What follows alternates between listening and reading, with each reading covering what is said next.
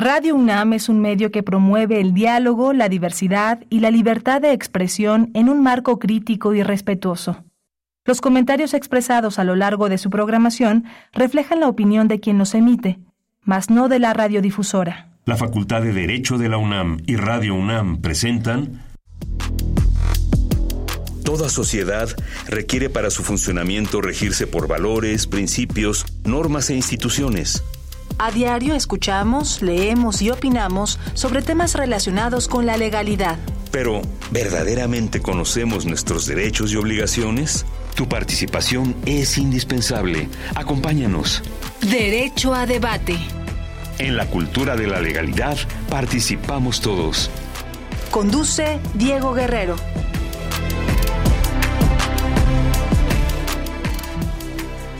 Hola, ¿qué tal?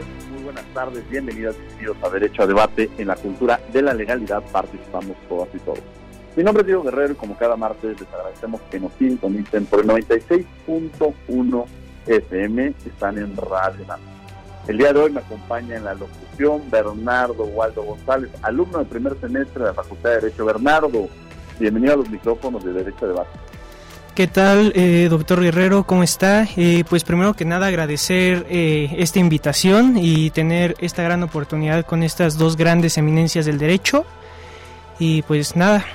Platícanos, Bernardo, ¿qué sabes sobre el tema que vamos a abordar el día de hoy, prospectiva de neoconstitucionalismo?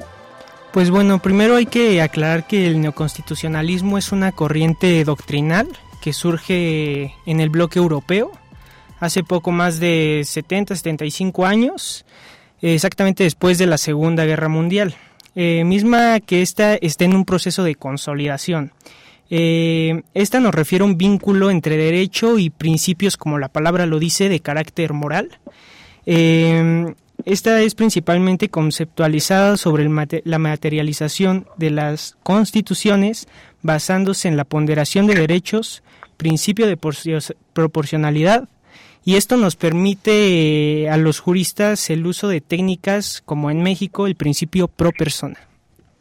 Muchas gracias. Y bueno, precisamente a mí me da mucho gusto recibir a la y el invitado que nos acompaña el día de hoy, la doctora Graciela Steiner, quien es abogada experta en trabajo interdisciplinario, es catedrática de la información por concurso oposición abierto, cuenta con 25 años de experiencia profesional como docente, ha participado en más de 200 foros académicos, tanto nacionales como internacionales, y a quien yo le agradezco mucho, sobre todo es una persona que ha hablado mucho sobre la perspectiva jurídica, incluso la semana pasada la citábamos mucho porque ha sido un referente en la materia y a quien yo a título personal le agradezco infinitamente que esté con nosotros porque además tenerla habla precisamente sobre reconocerla este, sobre estos homenajes que también reconocemos a quienes han trabajado constantemente en este tema.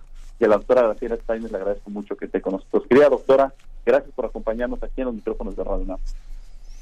Mm, pues em, para mí el placer, para mí el privilegio de estar en este estupendo equipo y realmente me siento muy emocionada de que gente joven esté tan preparada y sobre todo tú, Diego, que diriges muy bien este programa, pues siempre a la vanguardia en los temas, en el debate, en la intergeneracionalidad y pues yo eso lo suscribo y los felicito, las felicito a todas, mucho a todas las que están en el equipo. Gracias, mi querida doctora Graciela España, que nos acompaña, que la semana pasada lo tuvimos y que además ha estado trabajando constantemente en este tema. Me refiero al doctor Walter Arellano, quien incluso, eh, pues como lo mencionaba la semana pasada, es un referente también y que, y que sin lugar a dudas con este papel en el cual ha trabajado y con una próxima publicación habla precisamente de lo que enriquece el tema. Muchas gracias, querido Walter Arellano, por estar con nosotros. No, muchísimas gracias a ti, Diego, por, por invitarme nuevamente y sobre todo, pues, eh, para hacer mancuerna con una profesora que en lo personal yo admiro, quiero y respeto muchísimo, que es la doctora Steines, ¿no? Este, distinguida profesor de una institución, ¿no? En el Seminario de Filosofía del Derecho, ¿no? Y por supuesto, como lo decíamos la semana pasada, ustedes recordarán, este público querido, Diego, decíamos que pues ella es una auténtica precursora del tema de prospectiva, ¿no? Ella eh, lleva trabajando mucho tiempo el tema de prospectiva de los derechos humanos, prospectiva en materia bioética, ¿no? Entonces, eh, pues me, alegra dar continuidad a, lo platicado la semana pasada, ahora directamente pues con una de nuestras fuentes académicas más importantes, la doctora Steines. Muchas gracias, Diego.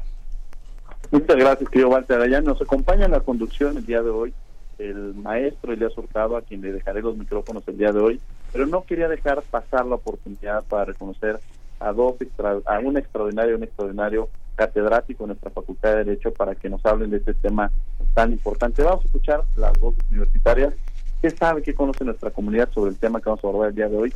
Y regresamos a los micrófonos de Derecho a Debate, dejando la conducción al maestro Elías Hurtado. Las voces universitarias.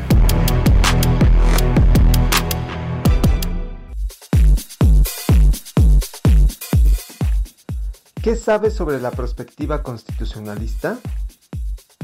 Al 100 no sé eh, a qué se refiere el concepto de neoconstitucionalismo, sin embargo, al ser neoconstitucionalismo, me imagino que es una nueva forma de interpretar la la constitución o incluso una nueva forma de llevar a cabo eh, todas las funciones del Estado. Tengo entendido que el neoconstitucionalismo es una nueva visión del constitucionalismo en la que se toma precisamente a la constitución como una norma primordial.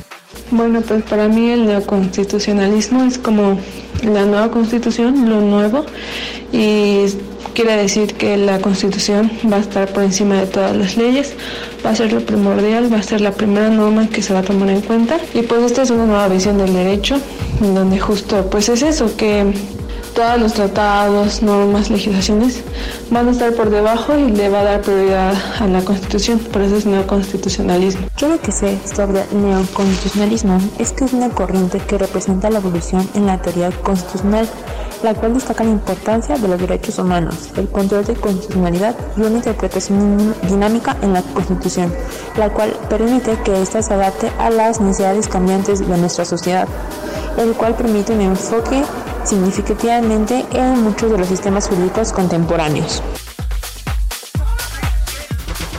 Síguenos en Instagram, Facebook y Twitter como Derecho a Debate.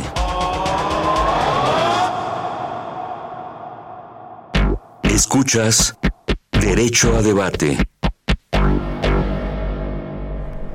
Bien, pues muchísimas gracias. Estas fueron las voces universitarias. Ya escuchábamos al doctor Diego Guerrero, quien naturalmente conduce este programa. Y bueno, pues hoy aprovecharemos estos minutos para que los llevemos y las llevemos de la mano para conocer un tema de especial relevancia para nosotros los juristas, pero también tiene implicaciones específicas en la sociedad. Y por ahí me gustaría entrar. Muchas gracias a, Bernardo Waldo González, alumno de primer semestre de la Facultad de Derecho, y por supuesto a nuestros dos destacados, destacada y destacado académica y académico de nuestra Facultad de Derecho. Que además debo decirles algo, y esa es la primera pregunta que yo lanzaría a la doctora Graciela Steines, quien ya ha participado también en más de 200 foros internacionales y nacionales. Entonces, doctora, pues queremos aprovechar un poco toda esta experiencia que usted tiene eh, en el mundo jurídico para, para, sacar unos buenos comentarios de aquí.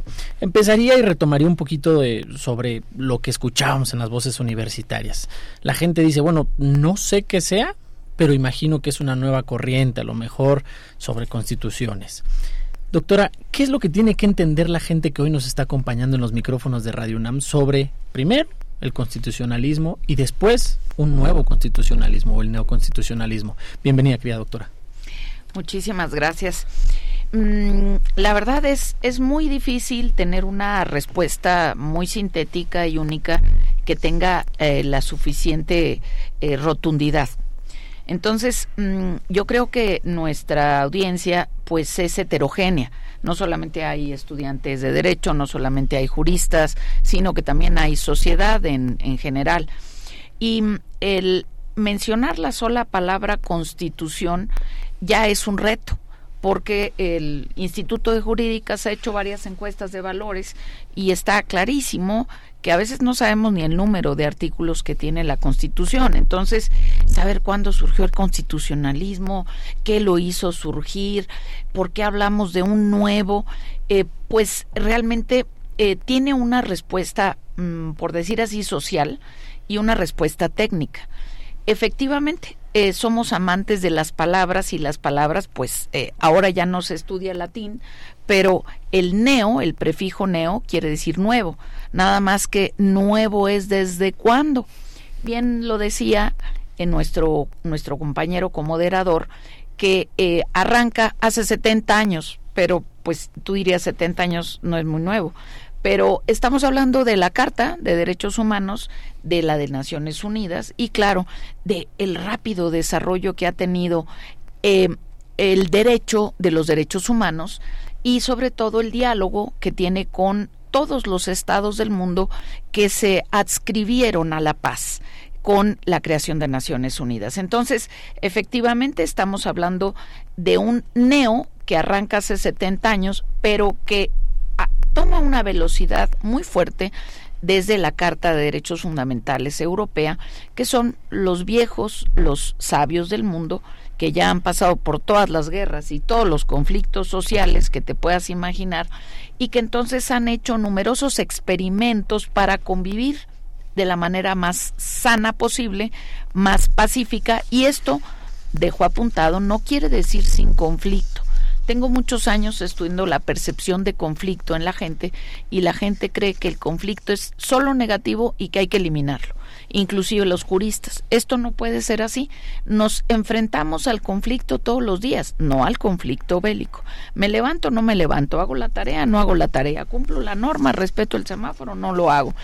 Entonces, a esto voy porque eh, sí es muy necesario saber ¿Cómo entendemos a la Constitución? Si como un libro sagrado, precioso, o lo entendemos como la suma de los factores reales del poder, o como ese gran contrato que nos proponía Rousseau, ese contrato que dice, mira, tenemos diferencias, sí, algunas muy graves, sí, pero entonces, ¿cómo le hacemos para poder caminar juntos y no acabarnos el planeta antes que la especie? Entonces, hoy día creo que es muy importante tomar postura. Yo le recomiendo a la gente tener a la Constitución como libro de cabecera para conocer sus derechos y para defenderlos. Entonces, todo arranca de eso, neoconstitucionalismo. Hay constituciones tan antiguas como la edad eh, antes del siglo cero. Hay las constitutas, ¿verdad? Eh, tenemos esa famosa Carta Magna en 1215 y sin embargo el constitucionalismo no había nacido hasta que realmente empezamos con las grandes independencias finales del siglo XVIII, 1776. Entonces, el constitucionalismo cobra carta de nacimiento en el siglo XIX y entonces a partir de esa carta hay dos mitades que todos más o menos deberíamos de conocer, que es la parte axiomática, los derechos, los deberes, lo que queremos que debemos defender, lo que creemos que debemos defender, y la parte de la organización del poder. Entonces el constitucionalismo se caracteriza por esas dos cuestiones. Pero cuando nosotros vemos que el mundo casi se destruye con la primera y con la segunda y llegamos a la formación de Naciones Unidas, allí nos damos cuenta que hay muchas cosas que están fallando en las constituciones y en el derecho, que esta lucha ancestral entre poder y derecho a veces se, se torna más ácida y que los poderes no cumplen lo que acuerdan que incluso eh, la sociedad está tan sumergida en sus dolores que tampoco está haciéndola valer. Entonces, este neoconstitucionalismo vamos a entenderlo ya como pa, en palabras mayores, como una palabra polisémica. Y entonces, ¿qué vamos a entender por neoconstitucionalismo? Vamos a entender una forma de Estado, el Estado social, democrático y de derecho, la vamos a entender también como de ideología política, la vamos a entender como una metodología jurídica de cómo se elaboran las normas, cuál va primero, cuál se contradice, cuál obedecemos, cuál tiene mayor valor. Y mm, también la vamos a entender como uno de los últimos experimentos que se ha hecho con los poderes. Primero, ya sabemos que quien ha abusado del poder, pues son los ejecutivos, los ejecutivos unipersonales. Dice Lord Acton, el poder lo corrompe todo y, si es poder absoluto lo corrompe todo absolutamente. Entonces, los ejecutivos o las superoligarquías, pues han abusado del poder. Entonces se trató de contrabalancearlo. ¿Con qué? Con el legislativo. Y entonces, cobró mucha importancia en la Revolución Francesa el legislativo. Entonces dijeron, el legislativo es intocable, no me toques la ley, nomás interprétala literalmente. Y entonces cobra poder, cobra auge el legislativo. pero luego pues siempre nos hemos dado cuenta que también el legislativo tiene numerosos errores, pasiones, eh, sesgos cognitivos, y entonces el neoconstitucionalismo ha tratado de reposicionar, de ponerle un poquito de luminarias al Poder Judicial. Entonces el constitucionalismo también puede ser visto como una suerte de activismo judicial en donde los jueces, como le estamos viendo aquí en México, tiene la última palabra. A ver, tú que estás acá sereno, que no tienes tantos compromisos o pasiones políticas, dinos quién tiene la razón. Y entonces esto ha venido tratando de experimentar con los poderes que eh, tienen una suerte de facultades dominantes y otras complementarias. Entonces yo, primero que nada, eh, para escuchar también a, a, nuestro querido maestro Walter, yo lo diría en primer lugar, es un término polisémico que se puede interpretar de muy diversas maneras, pero que sí nos habla de fechas y de modificaciones, no solo al paquete valiosísimo no me gusta la palabra dogmático, de los derechos, deberes y libertades con los que deberíamos de poder convivir en paz en la realidad, en la eficacia. Y esta palabra la voy a volver a traer a colación porque es parte fundamental del neoconstitucionalismo, la eficacia, las medidas, los mecanismos para hacer cumplir. La gente no quiere libros preciosos ya, no quiere libros preciosos que la inspiren, quiere la constitución en la calle, quiere ver sus derechos operando. Entonces, este es un pilar importantísimo al que nos tenemos que dirigir más rápido que tarde porque nos estamos acabando el planeta.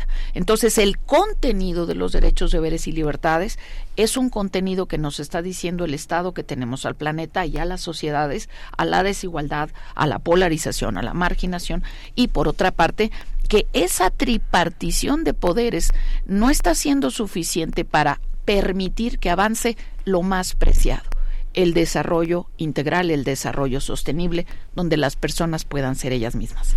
Claro, y a ver, eh, que creo que justo ahí entra una parte importante para que nos pueda ayudar, por favor, mi querido amigo y maestro de la Facultad de Derecho, también Walter Arellano.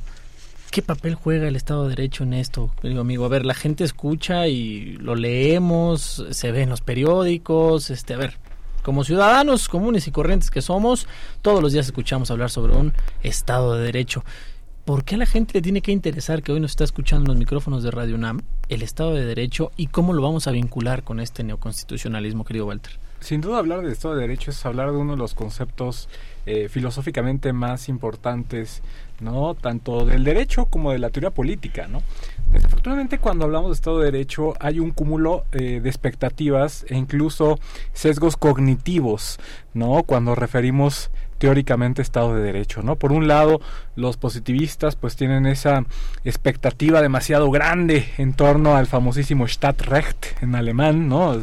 Refiriendo un poco a Kelsen, ¿no? Donde ven al derecho como el gran soberano que tiene esa capacidad de domar a las fuerzas políticas y económicas, pero en la realidad pues vemos que hay eh, otros factores que influyen justamente en la, en la toma de decisiones, ¿no? Por ejemplo, eh, factores económicos, factores políticos, ¿no? Y a veces, pues en un contexto eh, como es el que vivimos, pues parece ser que tiene primacía el, el, tema económico sobre el tema jurídico, ¿no? Y a veces de manera, pues demasiado fantasiosa parecía ser como si el derecho pudiera domar a la economía, cuando en realidad parece ser al revés. ¿no? La economía sometiendo al derecho, ¿no? Es decir, lo podemos ver en eh, prácticas pues bastante cuestionables, ¿no? Como por ejemplo eh, el fracking, ¿no? Es decir, cómo es posible que una de las grandes constituciones eh, sociales, ¿no? La gran constitución social en el mundo que, que fue nuestra constitución mexicana, ¿no?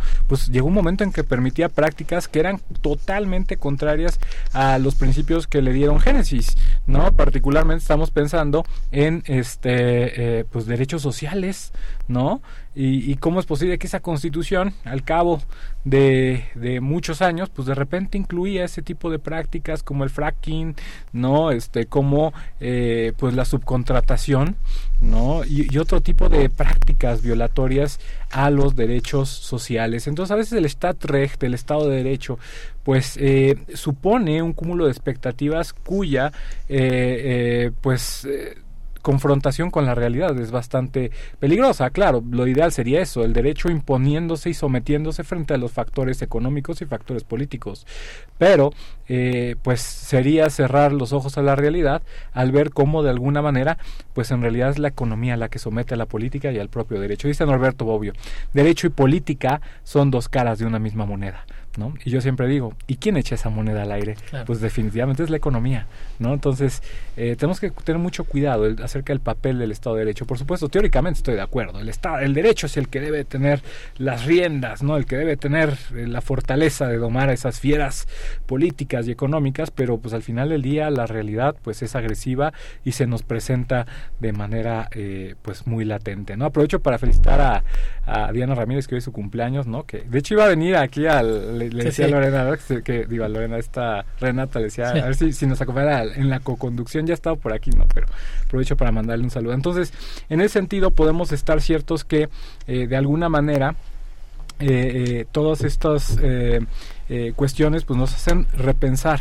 realmente el Estado de Derecho. Ahora bien, el neoconstitucionalismo yo lo veo como esa idea de reposicionar, redignificar el papel de derecho como, como ese gran eh, eh, pues domador ¿no? de estas fieras.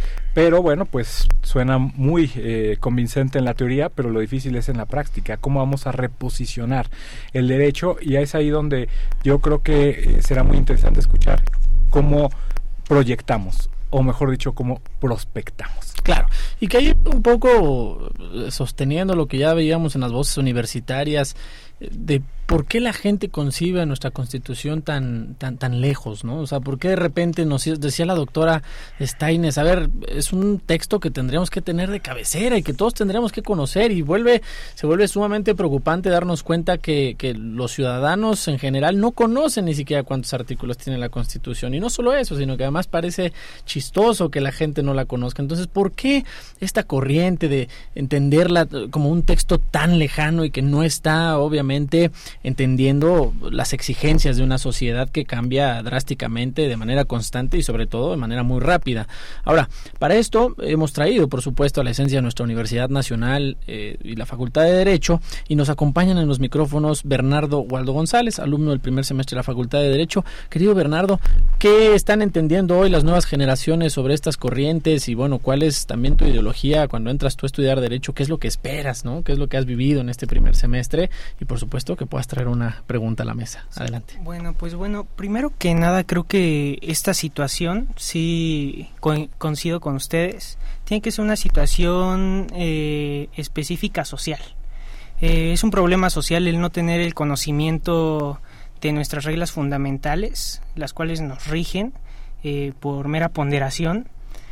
Pero eh, hablando del neoconstitucionalismo, también creo que hay ciertos factores que en la teoría suena muy bien, pero hay que tener cuidado con ciertas cosas. Al ser este una corriente que de alguna manera materializa y incluye una, un catálogo de derechos mucho más amplio, sobre todo en, por ejemplo, en materia de derechos humanos, ¿cómo podemos hacer para que esos derechos, de, bueno, esa cartera tan amplia de derechos pueda ser eh, cumplida por el mismo Estado, porque pueden existir diversa cantidad de derechos, pero el verdadero problema radica en cómo se pueden cumplir. Y otra de mis preguntas es este regresando a lo que dijo la, la doctora sobre la, la, la, este el sistema de justicia. Eh, es un objeto de preocupación que las decisiones ju judiciales discrecionales este puedan llevar a cierto cierto este cierta decisión arbitraria por parte de algún juez o bueno usted, ustedes me entenderán. Pero bueno esa sería básicamente mi preocupación. mi preocupación. Pues empecemos con usted querida doctora por favor. Sí justo justo mmm, esta parte tal vez sea un poquito más técnica recordarán que les dije que hay varias formas de, de concebir qué es constitución y neoconstitucionalismo y también algunos pequeños ajustes en materia de fechas, pero lo ubicamos claramente siglo XXI, ¿no? O sea, ya abiertamente todo el boom del derecho internacional, regional, las cortes, el diálogo jurisprudencial. yo quiero empezar respondiendo, porque luego se le olvidan a uno las preguntas. ¿Cómo le podemos hacer? Primero, conocimiento, conocimiento, conocimiento y más conocimiento. Tener la, la, la constitución ahí. Y decía el queridísimo doctor Jorge Carpizo que había que litigar, que había que meterse a presentar las dudas que tenemos ante no solo ante los tribunales, porque la reforma de 2011 nos dice es lo jurisdiccional y lo no jurisdiccional. Ya nadie se escapa. Ya no es de que gobernantes y gobernados y entonces nada más los gobernantes tienen que responder a los derechos humanos. Todos los particulares también tenemos esa responsabilidad y más si hay un peso público. Entonces conocer y activarse. Desde una simple solicitud aparentemente simple, solicitud de información, oye, ¿cuánto gastan tal cosa? ¿Cuándo me vas a poner la bomba? ¿Cuándo se va a hacer el sistema de mantenimiento? Porque ya no tenemos agua más que para 24 en muchas colonias de la ciudad. Entonces, activar, preguntar, saber, no decir es que me duele mucho la muela y entonces no me interesa lo público, ¿no? Entonces, respuesta concreta. Pero voy a la parte difícil, que es la parte técnica. Desde cómo aprendemos derecho en las aulas en la facultad, que bien decíamos, sin cuestionar supuestos, con los mismos libros del panteón tradicional, eh, mm, sin debate, sin trabajo colaborativo porque nadie lo quiere, porque no porque nadie viene, porque soy el único que trabaja. Entonces, eh, son de tal tamaño los problemas que sí requieren una revolución desde la enseñanza del derecho, desde cómo lo estamos aprendiendo y cuestionando. Porque cuando yo decía, primero, han dominado los ejecutivos o los directorios. Luego, no toques la ley porque el legislador es perfecto y nos ha salvado del ancien régime. Y ahora el tema de la creación del derecho por parte de los jueces tiene exactamente el mismo foco. ¿Cómo evitamos la arbitrariedad? Y también te respondo radicalmente, es mi punto de vista y está sustentado en un estudio global, en eh, organizaciones politológicas que también lo han estudiado a través de la transparencia, porque en lo oscurito hasta el más honrado peca. Entonces, ¿cómo le hacemos para que nada sea arbitrario? Transparentándolo transparentando nuestras hipótesis, nuestros supuestos, nuestras lecturas, nuestros trabajos, nuestras eh, desavenencias, nuestras querencias, porque es lo que nos permite. Por ejemplo, alguien me dice, no, yo soy muy feminista, yo he ayudado a tres mujeres, Sí, a mi hija, a mi tía y a mi abuelita. Pues, sí, pero ¿a cuántas has perjudicado? Entonces, necesitamos esto. Y aquí es la parte técnica, porque en los setentas hay unos autores muy importantes que no son conocidos en la facultad, que uno de ellos es Tom Tyler. Tom Tyler se preguntó, bueno, ¿y por qué la gente obedece la ley? Nosotros, con la fundadora de la psicología conductual, la medicina conductual en México, la doctora Graciela Rodríguez, a quien nunca dejaré de hacer homenaje, cambiamos la pregunta. Ya no decimos por qué la gente obedece, porque eso ya supone una línea vertical, sino qué motiva a la gente a cumplir. Y todos y todas sabemos que la hiperregulación es un problema. Claro. Entonces, si tienes mil normas y todas mal hechas y contradictorias y que no las conoces, no sabes cómo operan, no sabes cómo te van a pedir que hagas tal edicto o que hagas tal promoción, ya lo dijo Hart, la hiperinflación legislativa es una barrera para su cumplimiento. Pero luego ya tienes muchas normas y ya lograste escoger una. Bueno, ¿cómo la interpretas? ¿Qué si se interpreta o no? Y los neo y los naturalismos hablan de, esta, de este vínculo entre moral y derecho que le costó sangre, sudor y lágrimas a Kant para separar la moral del derecho después de tres siglos de discusiones filosóficas. Y ahora otra vez estamos volviendo a hacer lo mismo. Incluso hay unos neoconstitucionalismos que vuelven a decir que esos derechos están vinculados con la moral. Y entonces cuando hablamos de la palabra moral nos empezamos a resbalar a una pista de patinaje porque cualquier cosa es considerada moral y entonces por ahí se nos filtran como bacterias perniciosas los dioses y entonces cuando tú te desempoderas y dices, Diosito que resuelva, ya estamos en un problema. Porque entonces Diosito es el causante de las guerras, Diosito es el causante de los embarazos y Diosito no tiene nada que ver con eso. Entonces ahí voy a la parte técnica difícil porque en esta cuarta acepción teórica, teórico-metodológica, hay problemas muy serios. Eh, que tenemos una lógica muy rancia en las en las carreras en las facultades de derecho una lógica muy muy rancia que estamos viendo que la UTE y PISA dicen que la comprensión lectora cayó en más de la mitad en este último periodo y luego todavía queremos hablar de lógica jurídica, lógica propiamente jurídica, de la subsunción, de la deducción, de si la diferencia entre principios y reglas y entonces ya nos vamos muy lejos de la sociedad porque la sociedad no está allí y los, los abogados no estamos a los ritmos de la dinámica social y del tamaño de los problemas. Entonces, queremos meter en un embudo todas estas cuestiones que no están muy bien profundizadas en nuestra propia comunidad, la queremos meter en la realidad, entonces queremos meter la realidad allí. Y lo que sucede, y lo estamos viendo, y voy a hacer prospectiva, con las últimas constituciones y las reformas constitucionales y el cauce de las reformas constitucionales. Para hacer prospectiva hay que hacer retrospectiva. No puedes hacer prospectiva sin retrospectiva, sin ver cuándo cambió, qué cambió, cuánto, cuál es el parámetro de cambio. Entonces vemos que estas reformas, por ejemplo, la reforma a nuestra a la Constitución boliviana del buen vivir, ¿cuánto tiempo toman? ¿Y, qué le gusta oír a la sociedad? Pues a la sociedad le gusta ir en contra de la prepotencia, en contra de la desigualdad, eso le gusta. Pero que le digan que se tiene que levantar a las 7 de la mañana ya no le gusta tanto. Y entonces los derechos para otros no, pero para mí sí. Y entonces ahí tenemos un problema de fondo que es la educación que requerimos, la educación de calidad. Porque entonces nos dominan las emociones. Y aquí lo que quiero yo destacar en este cambio constitucional reciente es que hay estados donde sí se ha dado tiempo a introducir primero foros pero en serio, debates pero en serio, discusiones en serio, para que cuando llega la reforma, esa reforma ya ha causado un etos, un patos, un, un, un arraigado estas ideas en la sociedad. Entonces es más fácil cumplir que cumplir por obligación o por temor o por miedo a las sanciones. Entonces ahí tienes un derecho muy asentado en la violencia, en la intimidación. Es el Viejo Testamento contra el Nuevo Testamento. Aquí Dios es vengativo es, y acá Dios es amor, es estímulo. Entonces, eh, para que esto arraigue en la sociedad se requiere tiempo. Y yo veo que nuestras sociedades, y esta es otra parte de la perspectiva, eh, se están polarizando ideológicamente en un sentido negativo, en el sentido de que entre más reducida me des la verdad, mejor. Entre más me la simplifiques, mejor. Y esto no corresponde a la realidad. La realidad es complejísima.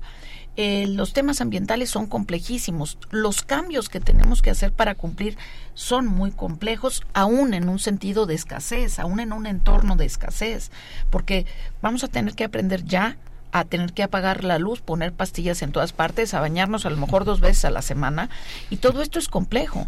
Entonces, esta cuarta vertiente, teórico-metodológica, tarda tiempo, requiere modificaciones curriculares, eh, modificaciones de implementación, trabajo colaborativo, más espacios como estos para ver quién aplica la ley, cómo la aplicas, hasta dónde interpretas.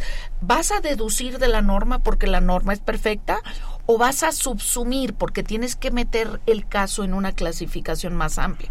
Y esto implica competencias de otro nivel implica más que competencias lectoras. Esto implica debates, discusión, que las personas se hagan cargo de lecturas. Y esta es una parte muy complicada. Es una parte que requiere una serie de cambios pedagógicos, em, cambios procesales en este en esta frase que a mí me gusta mucho, cambio de paradigmas en pensamiento, palabra, obra y omisión, porque es por nuestra culpa que tenemos al planeta como lo tenemos. Y para cambiar la palabra y no meterme a ningún tipo de naturalismo, de corresponsabilidad. Entonces, eh, estas partes implican que veamos que un sistema jurídico, decimos cosas tan arbitrarias y tan fuera de lugar como conjunto sistemático, o sea, o es conjunto o es sistema.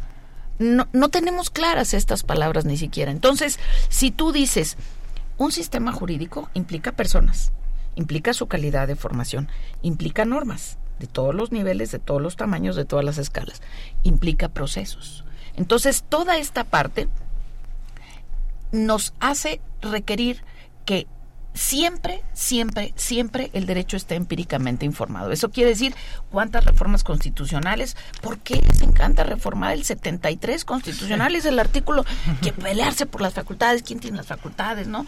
Eh, y, y sí hay cambios de fondo que nos tendrían que decir con toda honestidad quienes nos van a gobernar y no no cambiar a la final, al final del camino o en medio del camino. Oye, yo quiero un régimen socialista en donde hay expropiaciones, en donde se va a retirar la propiedad, para que sepamos a qué nos atenemos. Dice eh, em, Bernardo, bueno, quiero eh, evitar la arbitrariedad. Quiero evitar que me salgan con sorpresas. Quiero que si la Constitución tiene estas dos partes se cumplan que si decidimos en un modelo innovador que Latinoamérica iba a tener órganos constitucionales autónomos, porque los que había no eran suficientes, por eso en Europa no hay, porque allá no los necesitan, porque allá sí hacen cumplir y van interpretando y van generando la dinámica, pero ni en Europa están a la par.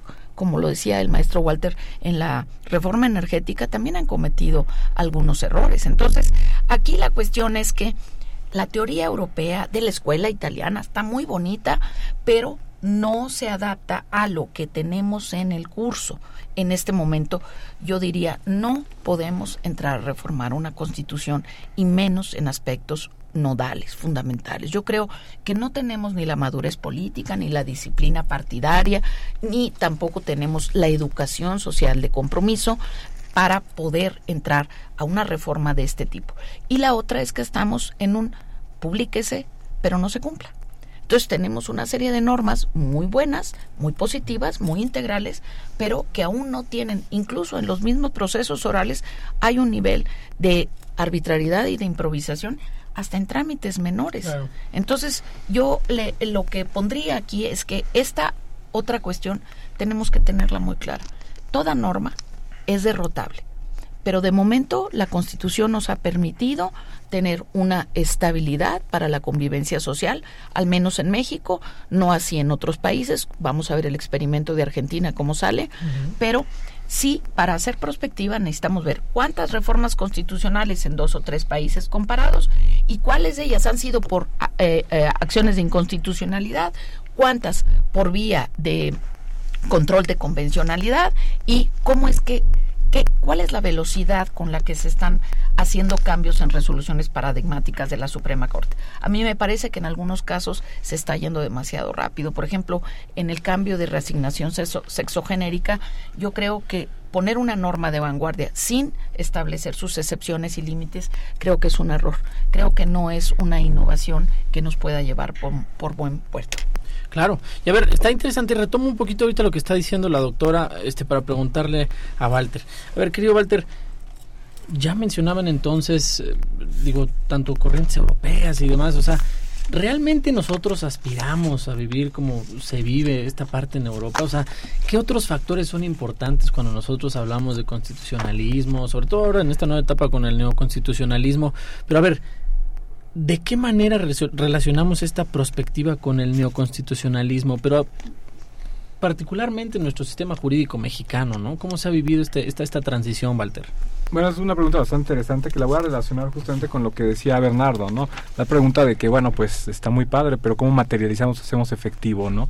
los derechos que están previstos en nuestro ordenamiento jurídico, ¿no? En principio, bueno, pues ese es una, justamente uno de los grandes retos contemporáneos, ¿no? El, el, hecho de que el propio Norberto Bobbio, ya citado, eh, decía, bueno, pues es que el gran, lo voy a parafrasear evidentemente, no lo no recuerdo la cita de memoria, ¿no?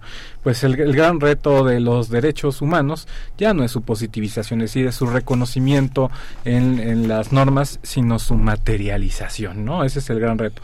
Y la gran pregunta es cómo lo vamos a hacer, ¿no? Desde la perspectiva teórica, ahí tenemos uno de los principales errores metodológicos en los que caemos, ¿no?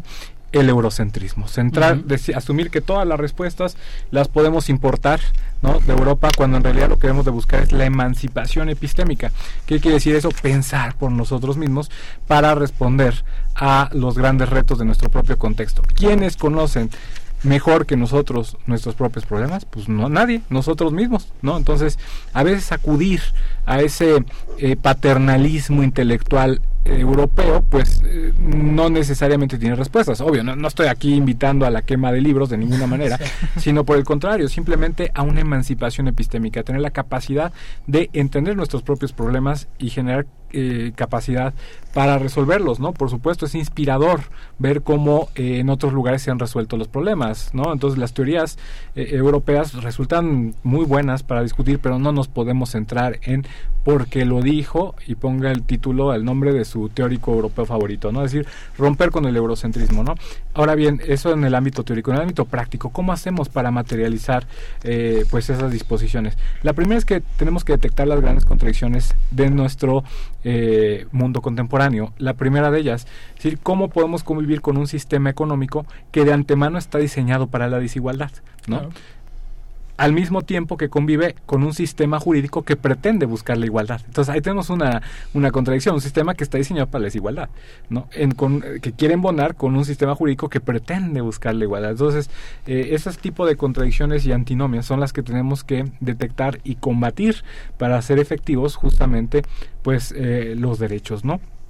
Y así eh, sucesivamente podríamos nombrar una serie de, de, problemas ¿no? que impiden justamente esa materialización. Y alguien dirá, bueno, pues sí, es muy fácil ver los problemas. Bueno, a veces no tan fácil.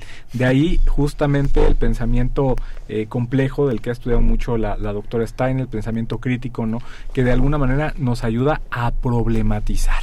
¿No? Problematizar es encontrar problemas donde aparentemente no los hay, ¿no? Encontrar problemas, pero también posibles soluciones. Y ahí está el reto y el reto también de la perspectiva, ¿no? Es decir, cómo estamos pensando retrospectivamente, como dice la, doctora Steines, introspectivamente y por supuesto prospectivamente, cómo generamos escenarios viables, deseables y futuros para materializar esos derechos, ¿no? Que eso está interesante. Y ahorita voy a regresar con la, con la doctora Steins para preguntarle un poco sobre esta cuarta o quinta categoría que nos decía sobre la parte experimental. Y ahorita lo quiero dejar sobre la mesa, querida doctora. Pero primero nos acompañan los micrófonos. Los invito a que nos acompañen marcándonos, haciéndonos preguntas, explotando al máximo a todas nuestras invitadas e invitados. Los números de cabina son 55 55 23 54 12 y 55 55 23 76 82 por si nos quieren acompañar en esta discusión. Ve, pues nada más retomando rápidamente, Bernardo, ¿alguna pregunta que quieras sobre la mesa? Este, bueno, pues totalmente de acuerdo con lo que decía el doctor Walter. Eh, sobre la perspectiva social que tenemos de los sistemas europeos, eh, no pueden ser aplicables, aplicables en la sociedad mexicana, evidentemente, porque estamos en un contexto muy diferente culturalmente, socialmente, y mi pregunta aquí es, ¿Cree usted que es de gran peligro que ciertas eh, reformas mm, constitucionales sean reguladas o propuestas por gente que normalmente se dedica a la grillería y que no es naturalmente preparada para poder ofrecer una solución un poco más viable o oculta? Antes de contestar esa pregunta, querida doctora, vamos a escuchar rápidamente nuestra cápsula sobre descubriendo tus derechos y regresamos a los micrófonos de Radio UNAM. No se vayan. Descubriendo tus derechos. Derecho a la cultura física y a la práctica del deporte. Toda persona puede ejercer la cultura física y el deporte sin discriminación de ningún tipo. Debe ser respetada, protegida y garantizada la práctica deportiva ejercita la salud, pero también la dignidad. Es una herramienta que impulsa las relaciones interpersonales, es factor de equilibrio y autorrealización personal. Por ello, debe realizarse desde la igualdad y no discriminación, respetando los derechos de las personas participantes y cuidando la integridad personal. Síguenos en Instagram, Facebook y Twitter como Derecho a Debate. La última y nos vamos. Bien, pues ahí vamos cerrando nuestra conversación en la tarde de este martes hablando sobre la perspectiva del neoconstitucionalismo. Bernardo, estabas dejando una pregunta sobre la mesa para la doctora Steines. Adelante, por favor. Sí, este, la... Ah, eh, bueno, eh, ¿Qué libros o autores nos puede este, ayudar para, este, saber más del neoconstitucionalismo? Mm, me gustaría eh, que pudiéramos hacernos alguna reflexión, como bien nos decía eh, nuestro querido maestro Walter, porque cuando hablamos de homicidio es el que priva de la vida a otro. Pues epistemicidio es el que impide que se realice una reflexión integral eh, profunda de las verdades, ¿no?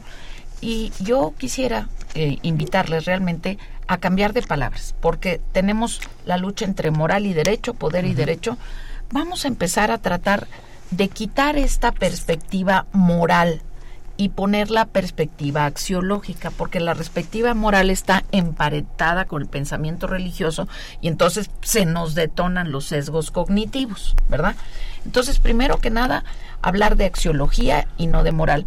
Y hay una, ahorita que me preguntas de autores, pues siempre hay los bandos, ¿no? Y entonces tenemos mucha literatura naturalista que vuelve otra vez al mismo discurso de moral y de hecho incluso en Estados Unidos que vemos que hay una vena conservadora importante, Rath, Working también usan el discurso de la moral, pero no con la connotación que la tenemos en América Latina. Yo creo que cuando uno dice no puedo algo, pues ya no se pudo. Yo no, yo no creo que debamos de ser eurocentristas, pero sí creo que necesitamos leer las mejores prácticas y las mejores explicaciones donde quiera que estén, en Asia, en Europa.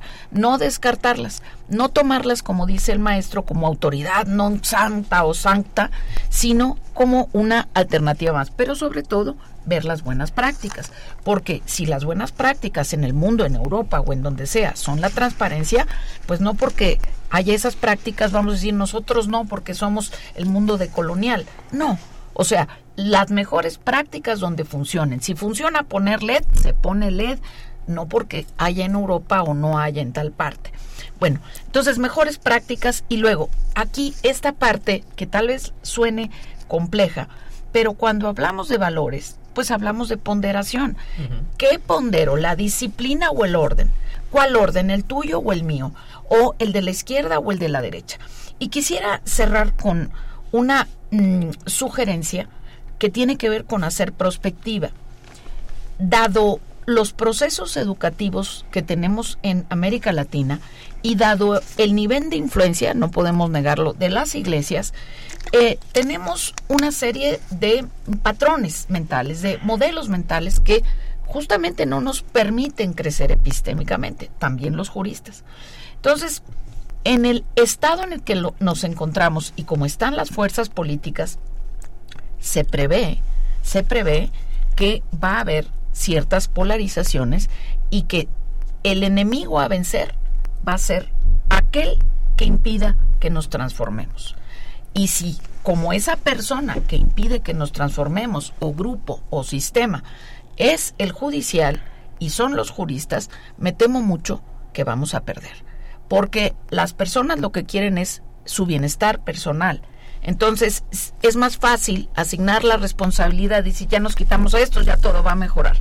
En vez de decir yo soy quien tengo que mejorar, yo soy quien tengo que estudiar, yo tengo que comprometerme, tengo que ir a mi junta de vecinos, tengo que ir a hacer mi presupuesto participativo, es mucho más cómodo, eh, más apelando a tu confort, que no hagas nada.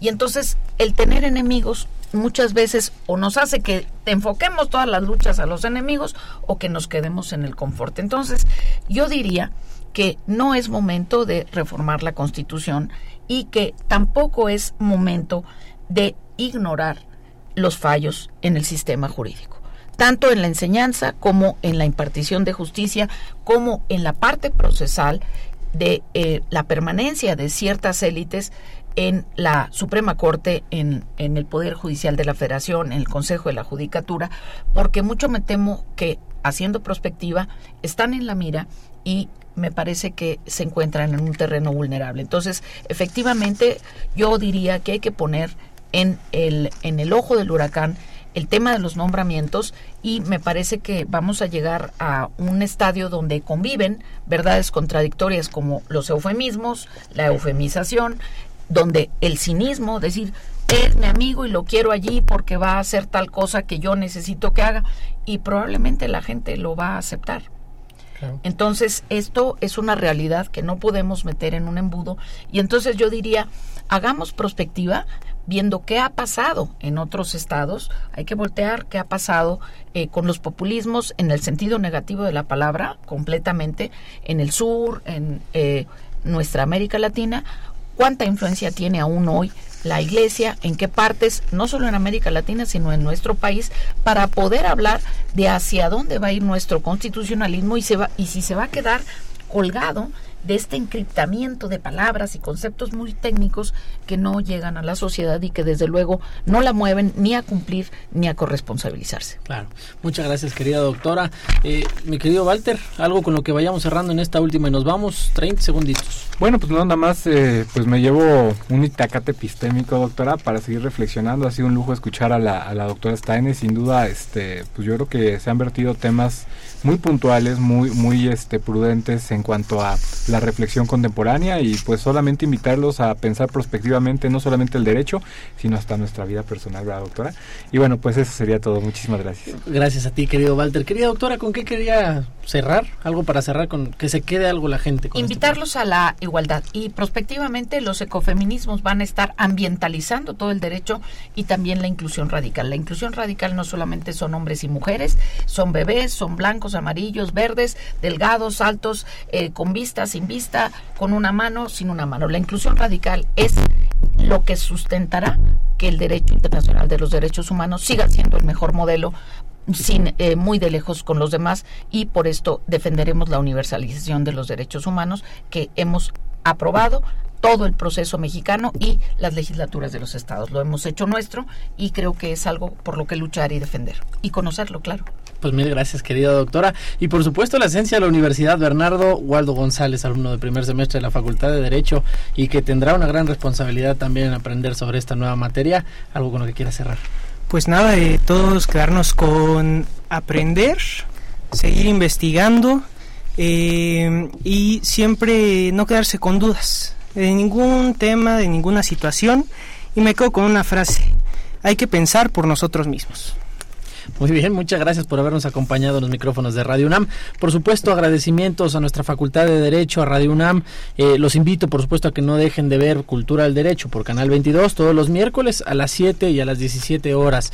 Y, por supuesto, agradecimientos Facultad de Derecho, Radio UNAM, eh, la coordinación Renata Díaz Conti, María José López, asistencia Giselle Hernández, comunicación y difusión Giovanna Mancilla y Dominic Eble, operaciones técnicas Emanuel Silva, producción Francisco Ángeles Marco Lubián. Los dejamos, por supuesto, con la programación musical de Radio UNAM. Mi nombre es Elías Hurtado y les agradecemos que nos hayan sintonizado como todos los martes. Esto fue Derecho a Debate. a todos y a todos.